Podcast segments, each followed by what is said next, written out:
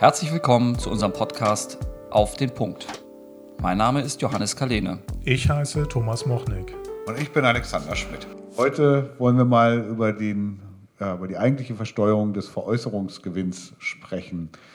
Wie setzt er sich zusammen? Was ist zu erwarten? Was müssen unsere Praxisabgeber, äh, womit müssen sie rechnen? Welche Steuern werden fällig, wenn sie eben ihre Praxis ja, sagen wir mal, mit 50 äh, verkaufen oder mit 60 Jahren? Gibt es da Freibeträge? Gibt es da Besonderheiten, auf die wir achten müssen? Was kannst du als Steuerberater dazu sagen? Ähm, der, der Veräußerungsgewinn, um äh, den es jetzt ja gehen soll, der ist ähm, steuerlich begünstigt. Das ist ja deswegen, weil das ein, ein, sogenannter außerordentlicher Gewinn ist, der also nicht regelmäßig laufend anfällt. Ja, ergibt sich aus der Natur der Sache. Es ist eine Zusammenballung letztlich der, oder man könnte sagen, das ist die geronnene Arbeitskraft, der, der, ähm, der Wert, den der Praxisinhaber, die Praxisinhaberin über viele Jahre aufgebaut hat, der dann zu einem bestimmten Zeitpunkt realisiert wird. Und ähm, diese Zusammenballung, diese Außerordentlichkeit, die wird ähm, insoweit auch im Steuerrecht gesehen, als dass sie nicht normal besteuert wird, also besonders besteuert wird, gesondert auch. Das heißt also erstmal, er muss gesondert ermittelt werden, dieser Veräußerungsgewinn. Ähm, das ist dann die Bemessungsgrundlage und nach hinten raus gibt es dann äh, mehrere Begünstigungen, die man dann äh, in Anspruch nehmen kann. Ich fange mal an bei der Ermittlung der Bemessungsgrundlage grundsätzlich. Also was ist überhaupt zu besteuern? Ähm, es geht los mit dem Veräußerungspreis. Ich habe mich also mit meinem Übernehmer, mit meiner Übernehmerin geeinigt auf einen bestimmten Betrag. Sie möchte mir zahlen, ich möchte haben äh, und äh, es passt, sagen wir mal 300.000 Euro, nur mal so als Beispiel. Mhm.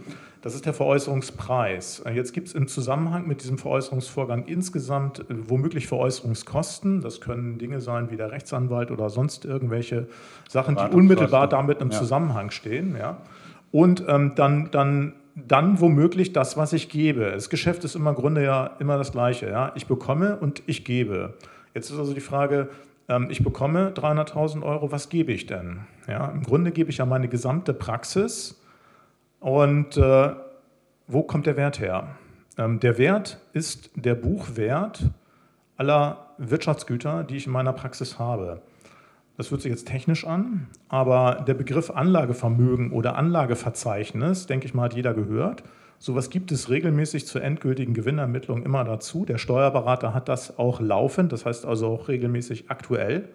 Und der Buchwert aller Wirtschaftsgüter in der Praxis, die da mal historisch angeschafft worden sind, die werden halt fortgeführt und äh, die findet man in dieser Liste. Und die, die Summe der Buchwerte findet man in dieser Liste, in diesem Anlageverzeichnis. Auf der letzten Seite rechts unten die Summe. Das ist typischerweise immer rechts unten die letzte Zahl. Das ist der Buchwert des gesamten Praxisvermögens. Jetzt nehme ich also ein Beispiel an, das sollen sein 20.000 Euro. Ich habe dann also einen Veräußerungspreis von 300.000 Euro und ziehe den Buchwert zu dem Zeitpunkt der Veräußerung ab, 20.000 Euro. Und dann habe ich einen Veräußerungsgewinn von 280.000 Euro. So, und das ist das, was ich, was ich versteuern muss als Bemessungsgrundlage. Dann gibt es einen Freibetrag. Der Freibetrag beträgt 45.000 Euro. Den bekomme ich aber nur, wenn ich hm, das 55. Lebensjahr vollendet habe, also wenn ich jünger bin, kriege ich ihn nicht, ja, diesen Freibetrag. Oder wenn ich berufsunfähig bin, dauer, dauernd berufsunfähig. Ja, das sind die beiden Voraussetzungen, Alter oder Berufsunfähigkeit. Dann kann ich also von diesem Veräußerungsgewinn, den ich dann habe, diese 45.000 Euro abziehen. Hm? So, in meinem Beispiel habe ich einen Veräußerungsgewinn von 280.000 Euro.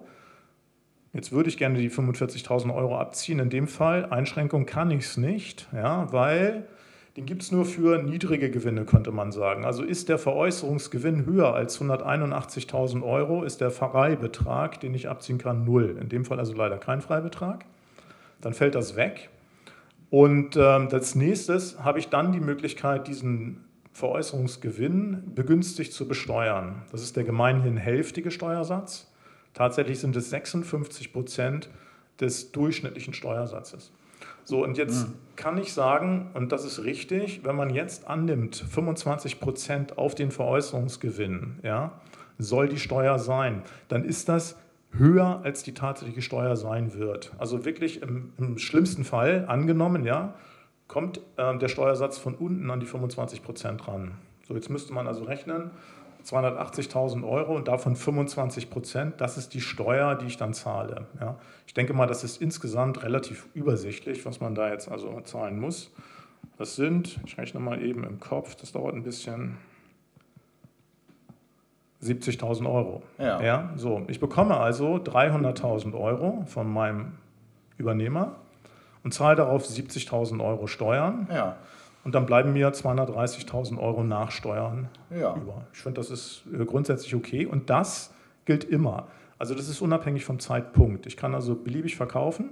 Zum Anfang des Jahres, in der Mitte, zum Ende. Der Veräußerungsgewinn als solches ist immer begünstigt, unabhängig vom Zeitpunkt. Und wie verhält es sich mit der, mit der Freigrenze oder mit dem Freibetrag, der ab 55 äh, gewährt wird? Wie ich sagte, also wenn der Veräußerungsgewinn ja, diesen Betrag von 181.000 Euro übersteigt, in meinem Beispiel war das so, dann ist der Freibetrag null. Okay. Mhm. Der wird abgeschmolzen. Das beginnt bei 136.000 Euro ja, und endet dann halt oben bei 181.000 Euro und dann ist er weg. Ja. Wenn, ich einen, wenn ich einen Veräußerungsgewinn habe von 100.000 Euro, hätte ich einen Freibetrag von 45, würde dann also auch nur noch den Rest besteuern. Ja. Ja, also immerhin 45.000 Euro frei und dann darauf maximal, und das wäre es wahrscheinlich auch nicht mehr, 25 Prozent Steuern. Das ist dann fast gar nichts mehr, könnte man sagen. Ja. Ah, wunderbar. Dann hast du wieder Licht ins Dunkel gebracht. Vielen Dank. Gerne.